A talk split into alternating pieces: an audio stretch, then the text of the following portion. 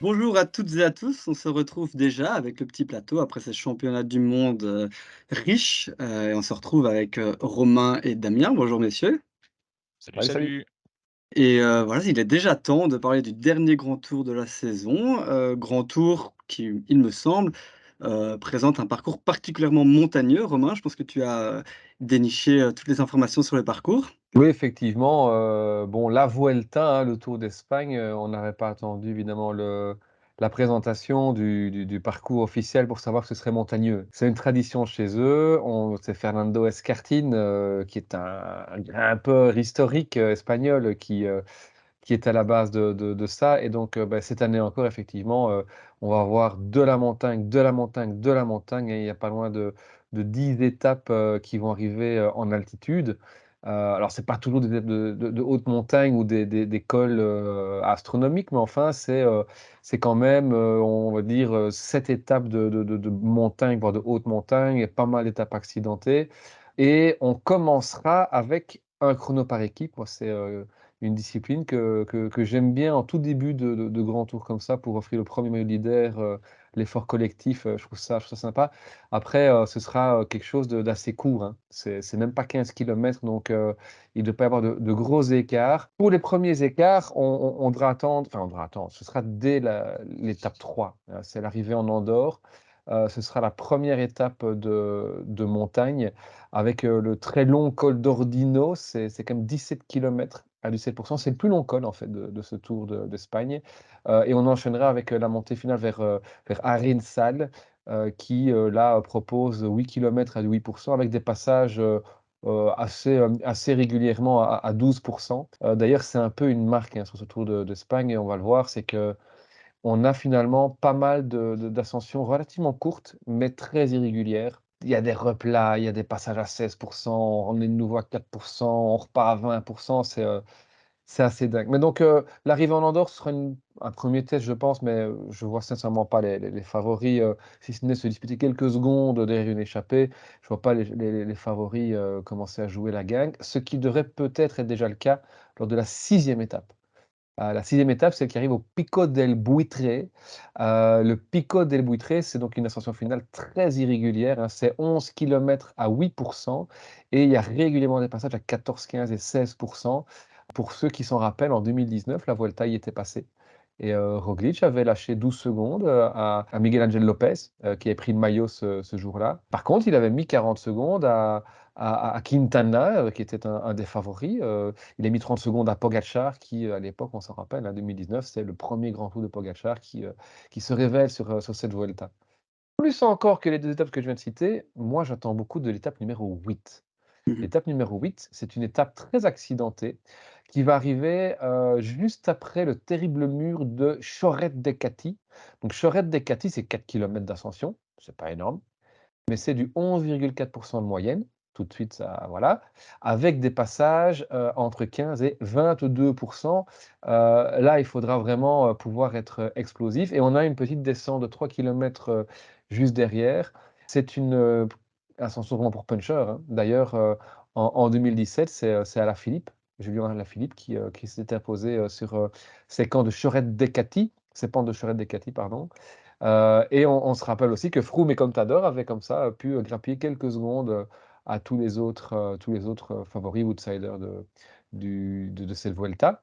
Et puis avant la journée, heu, la première journée de repos, on aura une étape 9, heu, là aussi, très, très, très très accidentée finalement, sans réelle grosse, grosse difficulté, si ce n'est de nouveau une arrivée finale en altitude, 8 kilomètres à 5,5 ça c'est pas, c'est pas, c'est pas énorme, mais par contre, on aura, heu, un demi-dernier kilomètre à 16 de moyenne. Donc là, on on le sait, on l'a vu notamment, sur le Tour de France, à Péguerre et cetera. C'est peut-être dans ces ascensions-là qu'on va prendre le plus de temps sur les sur les autres favoris.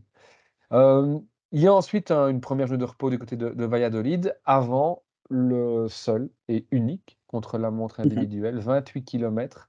Heu, on s'est pas mal plaint du côté belge et du côté de la Quick-Step que le Tour de France offrait de de moins en moins et finalement très peu de kilomètres, heu, contre-la-montre, hein. On sait que Remco est un coureur qui adore ce cet exercice, il l'a encore démontré ici, heu, à Glasgow mais Voilà, 28 kilomètres, c'est tout plat. il y a une petite bosse, mais rien rien de bien méchant et puis après, ça va être, bah, un enchaînement, hein, un enchaînement de montagnes, ça part dans tous les sens avec, une première arrivée, lors de l'étape 11, heu, à la Laguna Negra. Heu, ce sera pas la plus, la plus importante, de de de des étapes à venir puisque, heu, 2 jours plus tard, l'étape numéro 13, c'est peut-être l'étape reine, hein, de ce Mmh cette. Vuelta. C'est l'étape qui va arriver en haut du Tourmalet. Heu, c'est une étape très courte, 134 kilomètres, plus de 4000 mètres de D+. On commence tout de suite, en en côte puisqu'on commence de de Formigal et on va aller chercher tout de suite, les pentes du, col de, de Portalet et on enchaîne avec l'Aubisque, Spandelle et le Tourmalet donc ça va être, heu, ça va être tuant, il faudra avoir des équipiers dans cette, heu, dans cette étape pour pouvoir, passer une journée, sans sans trop de de d'encombre. D'autant que le lendemain, c'est pas mal non plus, hein. C'est aussi une étape assez courte, assez dynamique, pas mal de cols, le col de la Hoursière, le port de heu et puis l'arrivée finale à l'Arabelagua qui, là aussi, est, très, très raide en tous les cas sur son pied et puis va offrir quand même des pentes beaucoup plus, heu, hem, je dirais, heu, gentilles. C'est presque un plus un faux plat en fait, sur les 2 derniers kilomètres mais enfin, au lendemain du Tourmalet, ça va être, ça va être costaud et puis, comme d'habitude, hein, la dernière semaine après la seconde journée de repos va être dantesque. On a d'abord, un peu comme on va avoir à Choret-Decati, on va avoir une arrivée en haut de de. Là aussi, c'est 2 petits murs très, très raides avec des passages à 14-15 heu et puis le lendemain, ce sera l'Angliru.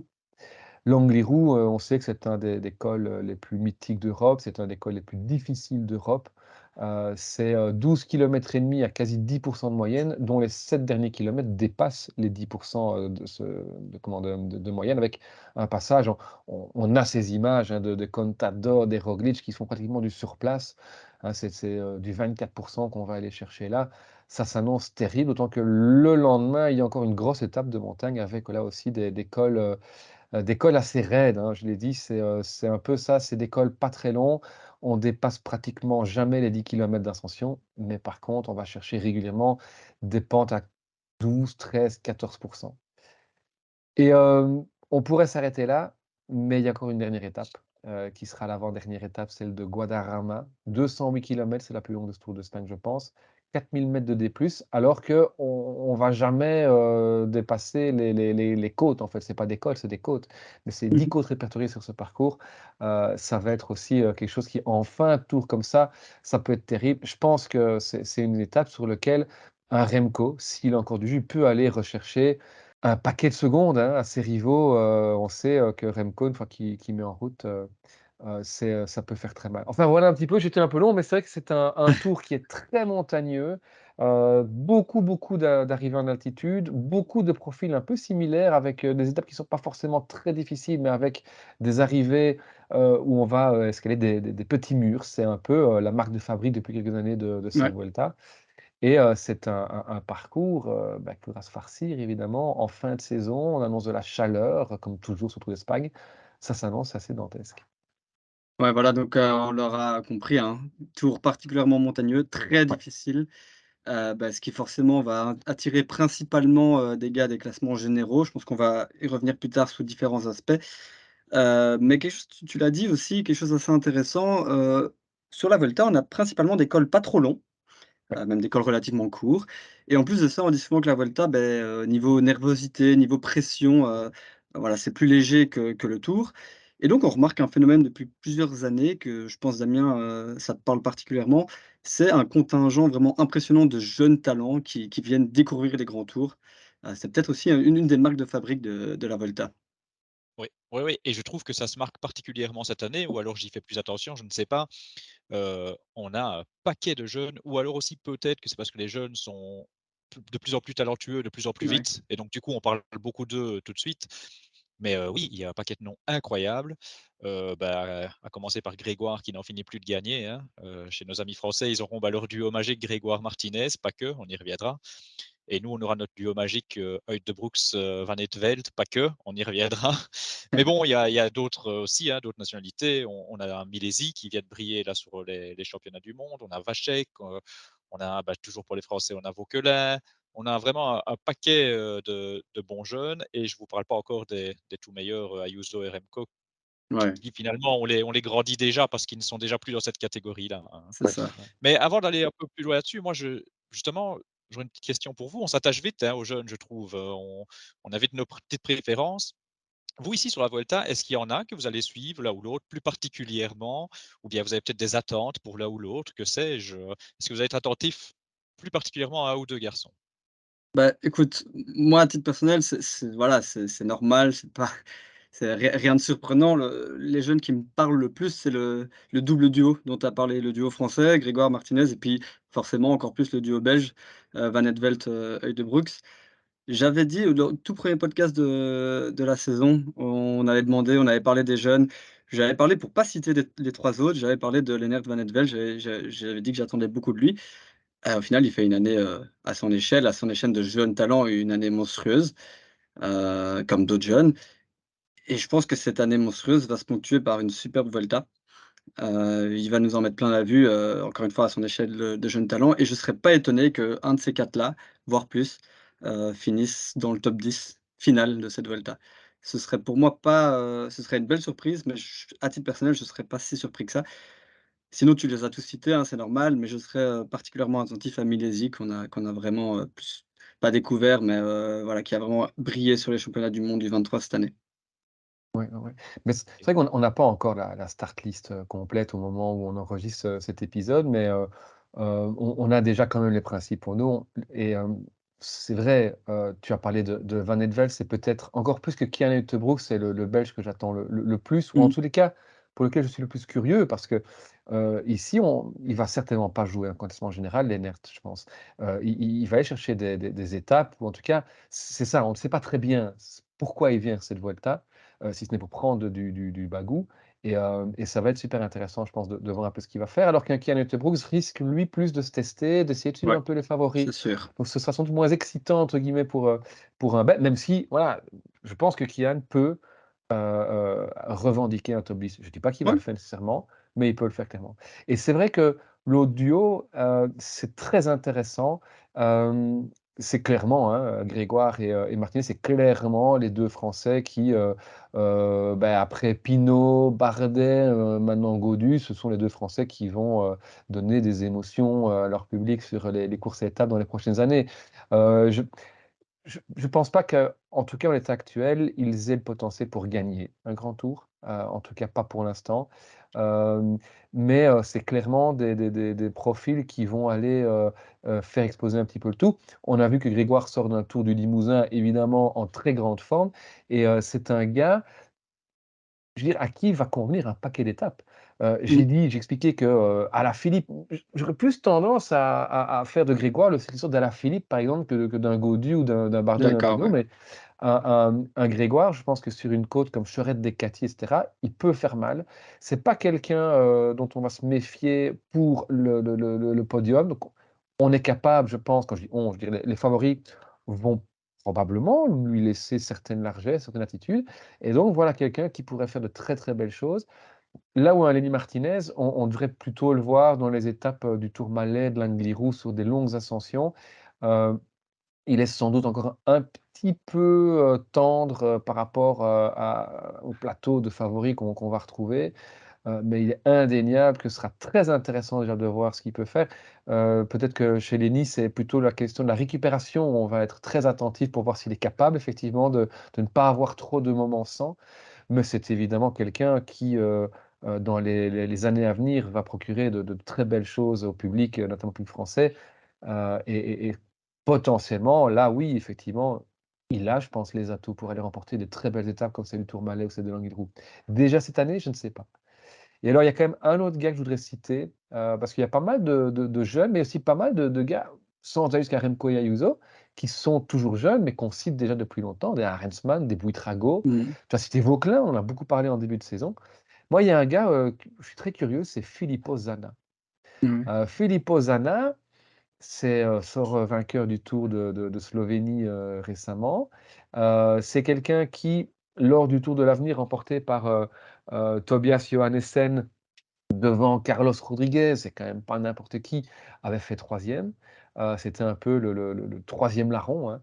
Heu et donc c'est quelqu'un qui grandit un peu dans l'ombre des autres noms de sa génération, mais qui grandit bien et heu, je suis très curieux de voir ce qu'un Filippo Zana qui visiblement s'est bien préparé pour cette Vuelta, heu, est capable de de faire dans une Vuelta où il n'aura pas la pression, heu, il ne Mmh. sera pas nécessairement le leader de son équipe, parce qu'il y a quand même Eddie Dunbar qui sera encore là. Donc voilà, c'est l'autre jeune, pour lequel je vais être très attentif. Oui, bah, vous avez dit des choses, je veux juste réagir sur Van Eetvelt. Moi, j'espère aussi qu'il va venir, jouer des étapes, Mmh. mais je je suis pas convaincu et j'ai l'impression que les 2 Belges vont partir plus vite sur un général et que les 2 Français vont partir sur des coups, sur des étapes, donc ils vont peut-être plus vibrer que nous. Mais au final, par contre, quand on parle possibilité de mettre un jeune dans le top 10, pour moi, il y a que Brooks qui peut le faire Ouais, de 4-là, hein, hein. c'est Il y clair. a que Brooks qui peut revendiquer une place dans le top 10. Donc voilà. Tu as cité Vauquelin, du côté des Français, bah, bien sûr, il est moins pépite, on va dire, que les 2 autres, mais je suis très curieux de voir ce que ça peut donner. Et alors Zana, heu, j'avais pas prévu d'en parler ici, parce que c'est vrai que je le vois déjà bon, il est un tout petit peu plus âgé, mais il est encore très jeune, hein. Mais je l'avais noté pour, comme un des baroudeurs que j'ai envie de suivre, en fait. J'espère qu'il sera baroudeur et pas Mmh. classement général, parce qu'il y a une grosse densité j'espère vraiment qu'il sera, voilà. Zana, c'est un nom effectivement que j'avais noté aussi parce que, en dehors du Tour de Slovénie, même sur le Giro, il a montré de très, très belles choses et je trouve qu'il est en train de passer un un palier intéressant, effectivement. Peut-être pour clôturer, ce petit point sur les jeunes, je vais déjà vous demander un premier prono. Alors on risque peut-être tous de répondre la même chose, je ne sais pas. Qui sera le meilleur jeune? Alors sans argumenter, parce qu'on va pas commencer dans la lutte pour le général, hein, mais heu, qui sera le meilleur jeune à la fin de la Vuelta? Mais on est d'accord qu'on peut citer des gars qu'on n'a pas évoqués là, qui sont dans la catégorie plutôt voilà. Bah, on est d'accord que tu dois presque les évo les évoquer. Maintenant si tu es très joueur, tu peux évoquer, hein. Le cœur dirait Remco, heu, mais j'ai quand même l'impression qu'Ayuso nous prépare quelque chose. OK. Et toi, Alexis? Moi, je je je c'est pas un risque, mais la manière dont je vais le dire va peut-être prendre un risque. Je je vais dire indéniablement Remco. Mais de loin. OK, beh, je j'allais être entre vous 2 parce que j'aurais peut-être pas ajouté le de loin, mais j'allais dire le cœur dirait Remco et la raison dirait Remco. Je je dis de loin pour, pour un peu taquiner, un peu prendre des risques, hein, parce qu'évidemment, heu, Ayuso, heu, est à est surveiller, c'est clair. mais on on y reviendra, on y On reviendra plus reviendra. tard. Après, c'est vrai qu'on on on évoque ici Remco, on a cité, heu, Lennart Van Eetvelt, Kian Uijtenroets. Hem, le contingent belge sur cette est de nouveau très intéressant. Clair. Hem, quels sont les les les coureurs, heu, on on a déjà évoqué un peu Lennart Van Eetvelt, on on n'a fait que finalement citer Kian Uijtenroets et Remco, on va en reparler, mais quels sont les coureurs au niveau du contingent belge que vous avez envie de suivre sur, heu, sur cette Vuelta? il y en a beaucoup et et y a y a, mais il y a différents garçons où j'ai pas un espoir particulier, mais j'ai de la curiosité. Un Moniquet, je trouve, qui est en Ouais. pleine progression là, heu, ces derniers temps. M'intéresse vraiment de voir ce qu'il va faire, heu, tout au long de ces 3 semaines et heu, j'ai été très frustré pardon, par, l'abandon de Stef Ah Kras, ouais. Ouais, sur le Tour. Il était bon, allez, ce n'était que le début, mais du coup, ça m'a donné envie de voir plus et là, je j'espère qu'il sera, au niveau et je me réjouis de le suivre. Après, il y aura d'autres garçons. On parlait que c'est pas un Tour pour les sprinteurs. Il y aura apparemment Gerben Tyson qui aura Mmh pas mh. énormément de concurrence. Donc s'il arrive à survivre par-ci par-là, ça peut être intéressant. Heu et oui, il y en a plein, heu, je vais un peu laisser je vais pas tous les citer, je vais laisser Ouais. parler Alexis et puis toi Romain, parce que sinon je peux je peux tous les faire. Je vais allez, je suis désolé, j'en cite un tout dernier aussi, heu, Milan Menton m'a bien. Ah plu, ouais. heu, tout tout début de saison. Je suis curieux de voir aussi justement, de nouveau, vu le plateau de sprinteurs qui sera pas fou, fou, fou, je suis curieux de voir, heu, Milan Menton s'il peut pas nous faire quelques petites placettes et je Bon m'arrête là, allez, je vous laisse parler. bon ben, c'est bien, du coup, je vais pouvoir en dire d'autres que toi, heu, parce qu'évidemment, on les attend tous, hein, nos Belges, mais du coup, je vais je je vais essayer d'en dire d'autres. Heu, bon, moi, mon mon trio, allez, évidemment, mon trio principal, c'est, heu, Remco, Kian et Lennert, c'est eux eux dont j'attends le plus. Mais, dans un autre style, Laurens de Plus, qui m'a j'ai été époustouflé par son niveau, sur le Giro. J'en attends de même sur la Volta. Heu, voilà, j'attends beaucoup de lui. J'aurais beaucoup voulu qu'il rejoigne Quick-Step l'année prochaine. Je pense que d'autres auraient voulu aussi. Ça ça va peut-être se faire pas sous cette forme-là, on ne sait Ouais, pas. ouais, on en parlera peut-être un un jour. Heu, mais voilà, donc le reste de plus, évidemment et moi aussi Rune Heregot. Heu, on voulait le oui. voir sur le Tour. Il est pas venu sur le Tour, mais il sera sur cette Vuelta. Alors, il y a peut-être pas énormément d'étapes sur lesquelles il peut, heu, il peut s'illustrer, mais il aura à cœur de se montrer parce que c'est dans son tempérament et heu et je pense que voilà, on peut on on pourra vibrer avec lui. J'avais évidemment noté Tyson également. Par contre, il y en a un, heu, j'attends de voir ce que Romain dit, mais il y en a un, Je lui ai je heu l'ai laissé à Romain. Ouais, ouais, non, mais je vais pas encore le dire, mais un dont j'attends pas grand-chose, je je je je le dirai après, heu, après les noms de Romain pour voir s'il en pour voir s'il en parle ou pas. Thomas! Pardon? Thomas de Ghain Thomas Thomas Ah de non, Ghent. non, c'était pas lui, c'était Ah, c'est pas lui. Mais Thomas de Ghent, alors c'est c'est parce que c'est Thomas de Ghent, c'est mon chouchou, il adore il adore rouler en Espagne, et il ira, heu, je pense malheureusement pour nous, heu, qu'il il a passé l'âge de jouer les offensives, 1 étape sur 2, heu et je crois qu'il vient vraiment comme capitaine de route et pour justement épauler les jeunes que sont Lennart Van den Velt et Sylvain Moniquet.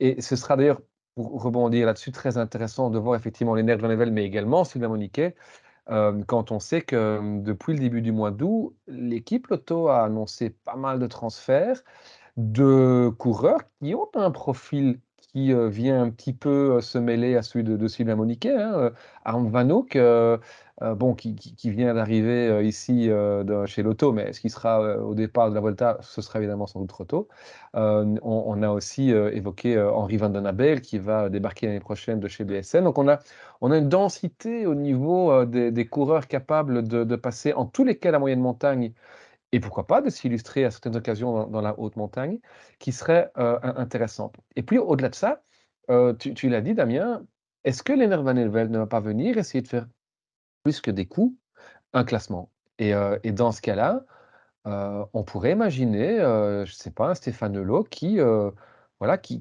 donne comme mission à Sylvain Moniquet de jouer pour Lennart Van den Velt ce qu'un Ilan Van Wilder qui ne sera pas présent sur cette Vuelta, joue habituellement, heu, pour Remco Evenepoel, c'est-à-dire ce rôle de lieutenant fidèle et et sur lequel on peut, heu, toujours compter. Ils ont plus ou moins les mêmes gabarits, donc ça tombe très bien.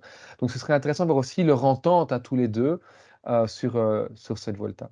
Mais sinon effectivement, dans dans tous les autres noms qu'on a déjà cités, le celui qui me chatouille la la moustache aussi, c'est Stef Kras et on a été un peu Mmh mh. frustrés effectivement sur le Tour et ce serait intéressant de voir ce que Stef Kras pourra faire cette Vuelta. Lui qui a déjà fait un top 20, hein, sur, la Vuelta il y a déjà quelques années.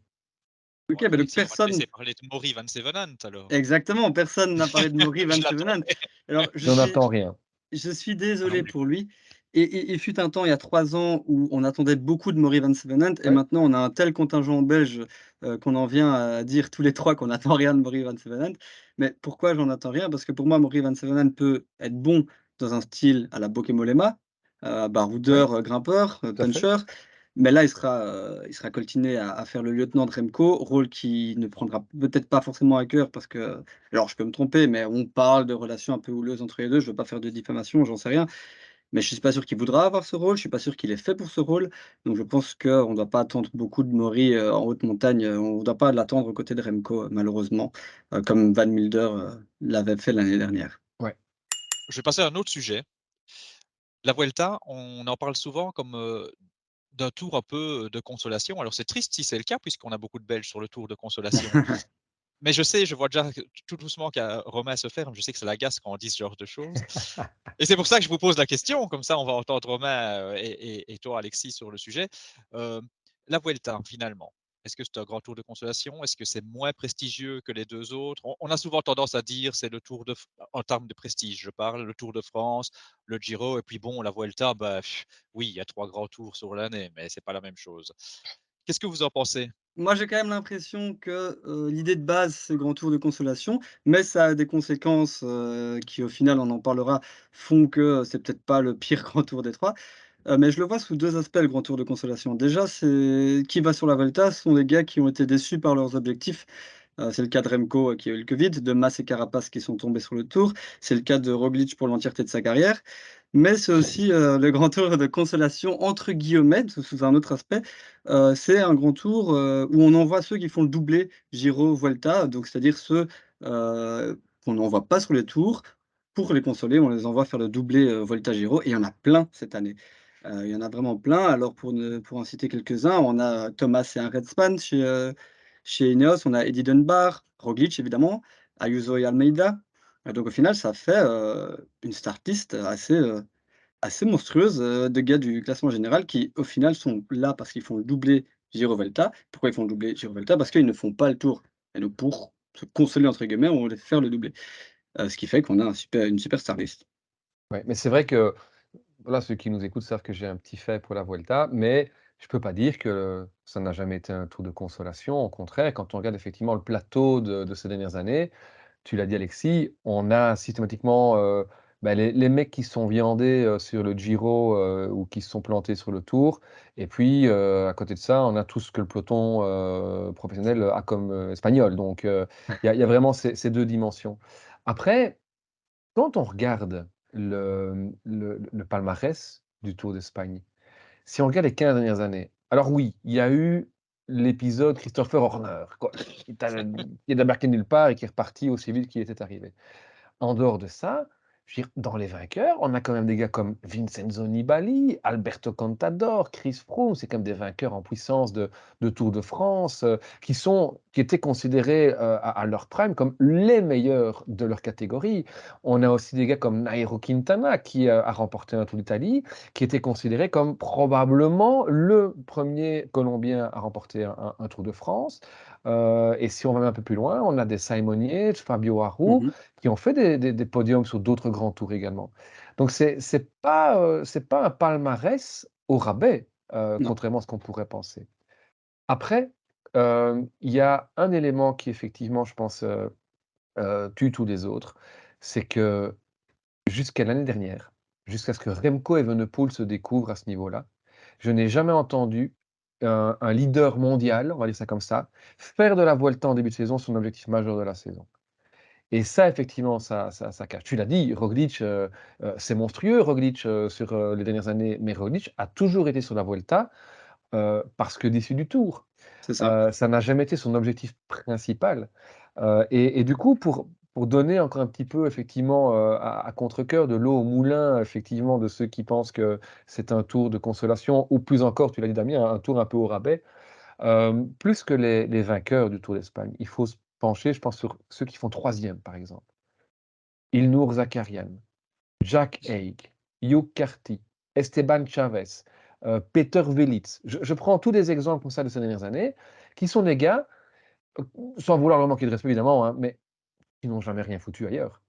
Ah c'est pas oui, des gars qui ont été remportés une fois quand même, heu heu, ne fût-ce qu'un un Critérium du Dauphiné ou un Tour du Pays c'est des gars qui ont une fois un beau truc sur un Tour d'Espagne. Ça montre quoi? Ça montre qu'en réalité, le problème du Tour de de d'Espagne, je pense, c'est la densité des Ouais, favoris et l'année passée, on était déjà plusieurs à le à le «revendiquer» entre guillemets, cette année-ci plus que jamais, on va avoir une start list pour le classement général qu'on n'a jamais vu sur la Vuelta ces dernières années et je vais aller plus loin, qu'on n'a pas vu ni sur le Tour, ni sur le Giro cette année-ci. On a une start list où, bah, il y a pratiquement tout le monde. ouais. Mais, heu, les noms que tu as cités, Heu, enfin notamment, heu, Carty, Chavez, c'est des noms sur lesquels on s'enflamme, en plus suite à des résultats, Bien à des sûr, classements, bien sur la. Vuelta et puis on s'enflamme, on s'enflamme et puis on comprend pas, mais c'est significatif quand même du niveau, global qu'on peut trouver sur, la Vuelta de manière générale. Alors peut-être que ça va évoluer effectivement quand on voit la start list cette année. Maintenant les start list, alors je je parle pas de cette année, hein, mais juste réflexion globale. La start list, c'est les noms, mais c'est aussi les états de forme dans lesquels les noms viennent. ouais, Parce qu'ici, heu, par exemple, oui, il y aura Vingegaard au départ. On en reparlera plus tard. Je ne sais pas ce que Vingegaard va nous réserver, mais on inévitablement, même s'il vient à gagner, pour moi, ça ne peut pas être le Vingegaard du Tour de France. Enfin, ça oui, semblerait. Donc, je veux dire, à un moment donné, il y a start list et start list. Maintenant, vous l'avez très bien dit tous les 2, heu, la start list cette année, je pense qu'il y aura une grosse majorité des mecs qui seront en forme. Ouais, Ils viennent parce que, bah, consolation comme, comme Alexis le dit, mais et du coup, ils viennent avec un vrai objectif quand même là, heu et pas juste doubler pour dire de doubler comme certains le faisaient dans les années précédentes. mais Donc oui, voilà, il y a plusieurs choses qu'il faut entendre comme on dit, heu, grand tour de consolation n'est pas encore non plus la même chose. J'entends ce qu'Alexis dit en termes de consolation et tout à fait raison. C'est pas pour autant que ça peut être moins prestigieux. Moi, je trouve que c'est moins prestigieux, mais ce ne sont pas encore les mêmes mots et ça ne veut pas encore dire la même chose. Ça ne veut pas dire non plus que la Vuelta est un moins, enfin, sera le, un moins bon tour cette année ou pas. On en reviendra, on y reviendra plus tard. euh, ben, on va, on pas spoiler, on y reviendra dans le deuxième épisode. euh, mmh je, je vous interrogerai un peu là-dessus. Vous avez le temps d'y penser. Euh, donc voilà, je, je sais pas. Disons que historiquement et globalement, jusqu'à jusqu'à maintenant, on va dire, pour moi, ça reste largement, je vais utiliser le mot même largement, en dessous des 2 autres. mais je me demande si on n'est pas tout doucement en train d'inverser une tendance. Bah oui, parce que tu tu l'as plus ou moins dit, consolation, ça veut pas dire rabais, en fait. Quand on voit Non. les noms, qui sont là cette année, ils tous ceux que j'ai cités, je peux aussi dire, Caruso, heu, Vlasov, Buitrago, d'autres. Ouais. C'est tous des noms qui sont là si on prend les 2 aspects de consolation que j'ai évoqués. C'est tous des gars qui sont là par consolation. Soit parce qu'ils se sont plantés, soit parce qu'ils font le doublé, heu, Giro-Vuelta. Mais ça veut pas dire que ce sont des mauvais gars, au contraire, Mmh. la start list de cette Vuelta, c'est des gens qui sont là en consolation, mais c'est une start list qui, mis à part Pogačar, est plus impressionnante que celle du Tour cette année. Oui et c'est vrai que pour faire le lien avec ce dont on a parlé aussi en début de en début d'épisode, on a beaucoup parlé des des jeunes. On a dit Remco, mais Ayuso, voilà des Ouais. jeunes qui font de la Vuelta alors Remco l'année passée, Ayuso cette année-ci, qui font de la Vuelta leur objectif majeur de la saison, heu, mais mais qui sont pas des petits jeunes qui vont venir essayer de faire un top 10, qui sont des jeunes qui viennent pour gagner ce grand tour et qui sont des jeunes qui sont lancés beaucoup plus tôt qu'avant, on l'a dit, heu, dans dans le grand bain du du peloton World Tour et qui, heu, beh, grâce à tout ça, grâce à cette ce vraiment ce développement du cyclisme en espoir et même chez les juniors, dans en tout cas dans certains pays, fait qu'on a aujourd'hui une densité dans le peloton professionnel de vainqueurs potentiels de grands tours plus large et donc heu, un Ayuso ou un Evenepoel qui vient sur une Vuelta pour tenter de la gagner et qui en font leur objectif majeur, ça c'est quelque chose, voilà, on n'avait pas on n'avait pas ça il y a encore, heu, il encore 3-4 ans d'ici. Si je prends l'exemple de 2019, Pogačar, qui était ce jeune, dont on disait déjà beaucoup de bien, mais on ne le voyait pas forcément comme un vainqueur potentiel, comme un comme l'ogre qu'il est devenu aujourd'hui. C'est quelqu'un effectivement qui était venu sur la Vuelta avec la Vuelta comme son objectif de la saison en 2009, qui a fait 3e. Mais heu, des gars comme ça, ils sont, heu, très peu nombreux sur les 10 dernières années, hein. Oui, oui. Oui, mais je c'est ça, quand je dis j'ai l'impression que ça change, ces derniers temps, j'ai vraiment l'impression qu'on va vers, heu, Ouais. vers une Vuelta qui qui tend à se rapprocher des 2 autres, même en termes de prestige, en termes de tout en fait, qui devient vraiment, évidemment tu peux pas enfin tu peux pas, si, tu viens de le dire, certains le font. Évidemment le problème de la Vuelta, c'est toujours qu'il vient en tout dernier et que tu n'axes pas toute une saison sur la Vuelta, fatalement. Mais mais malgré tout, effectivement, on voit certains, bah, qui il y a pas non plus que les 3 grands tours, hein, comme objectif dans une année, heu, qui qui font de la Vuelta leur, heu, leur objectif majeur. Oui, oui, non, j'a j'allais dire et c'est quelque chose qu'Alexis apprécie toujours beaucoup aussi, c'est cette catégorie, cette génération de coureurs qui ne se réservent plus à un type de course et co comme tu l'as dit, je pense qu'il y a quelques années, il était impensable pour un coureur en en février de se dire: «Bah, moi, mon objectif, c'est la Vuelta qui va se passer en septembre, que qu'est-ce que je vais faire jusque-là? On n'en sait rien». Par contre, Remco Evenepoel qui dit: «Ben, moi, j'ai 2 objectifs, c'est la Vuelta et avant ça, c'est Liège, c'est la doyenne, parce que je viens courir des classiques aussi et que et que et que je fais ça». Là, on est sur quelque chose qui est beaucoup plus intéressant. Un Tadej Pogacar est aussi dans ce cadre-là. Alors Tadej Pogacar euh, vit évidemment le Tour de France depuis longtemps maintenant, mais hem, on pourrait imaginer qu'un Tadej Pogacar dise: «Ben, moi, l'année prochaine, puisque Vingegaard est là et que voilà, je je peux pas je peux pas lutter contre ce Vingegaard-là, et ben, je fais, je je vais chercher tout ce que je peux aller chercher dans les classiques, printanières et puis j'axe mes grands tours sur la Vuelta». tout à fait possible, ouais. Ouais. Mais ce sera peut-être l'étape, suivante, hein. Ce sera peut-être effectivement là, si, heu, Pogačar fait ça, encore un step pour la Vuelta. Ce que je vous propose, beh, parce que là, on tout doucement, on empiète sur, le sujet que je voulais lancer par après. Je vous propose peut-être, ça fait déjà un moment là qu'on discute, qu'on s'arrête ici pour ce numéro-ci, qu'on, laisse nos auditeurs, nous écouter avec soin et puis reprendre leur souffle et on leur proposera un deuxième numéro où, bah, je vous proposerai d'aborder ça. On va prolonger un petit peu le débat. On se lancera pour savoir si, la Vuelta finalement, ne serait pas le plus beau grand tour cette année ou le, ou le grand tour le plus relevé en tout cas de cette année. Voilà, c'est le petit teasing. Mais d'ici là, tout le monde pourra y réfléchir. Comme ça, ils ont même le temps de réfléchir de leur côté, voir s'ils seront d'accord avec nous ou pas. Et, et en commentaire, ils, ils contre-argumenteront. Ouais et et n'hésitez pas aussi d'ailleurs, hein, à à mettre en commentaire quel est peut-être le jeune de ce Ouais. de cette Vuelta, heu et on l'a dit, hein, on on va mettre Remco et Ayuso de côté, mais parmi les les jeunes qu'on a cités, si effectivement, heu, on sait qu'on a pas mal d'amis français qui nous qui nous écoutent, heu, est-ce que Grégoire, Martinez, ce sont effectivement, heu, les les 2 coureurs que vous allez suivre? Peut-être un en particulier par rapport à l'autre, on ne sait pas. N'hésitez pas à commenter ça sous la publication Twitter, c'est toujours plus facile aussi pour lire. Après, heu, YouTube, on va aussi évidemment, heu, pouvoir, heu, vous répondre. Bien sûr. Ben voilà, Romain Alexis, en tout cas, merci pour euh, ce premier numéro. Et bah, je vous dis à vous comme à nos auditeurs, à à très bientôt. À très bientôt. Salut.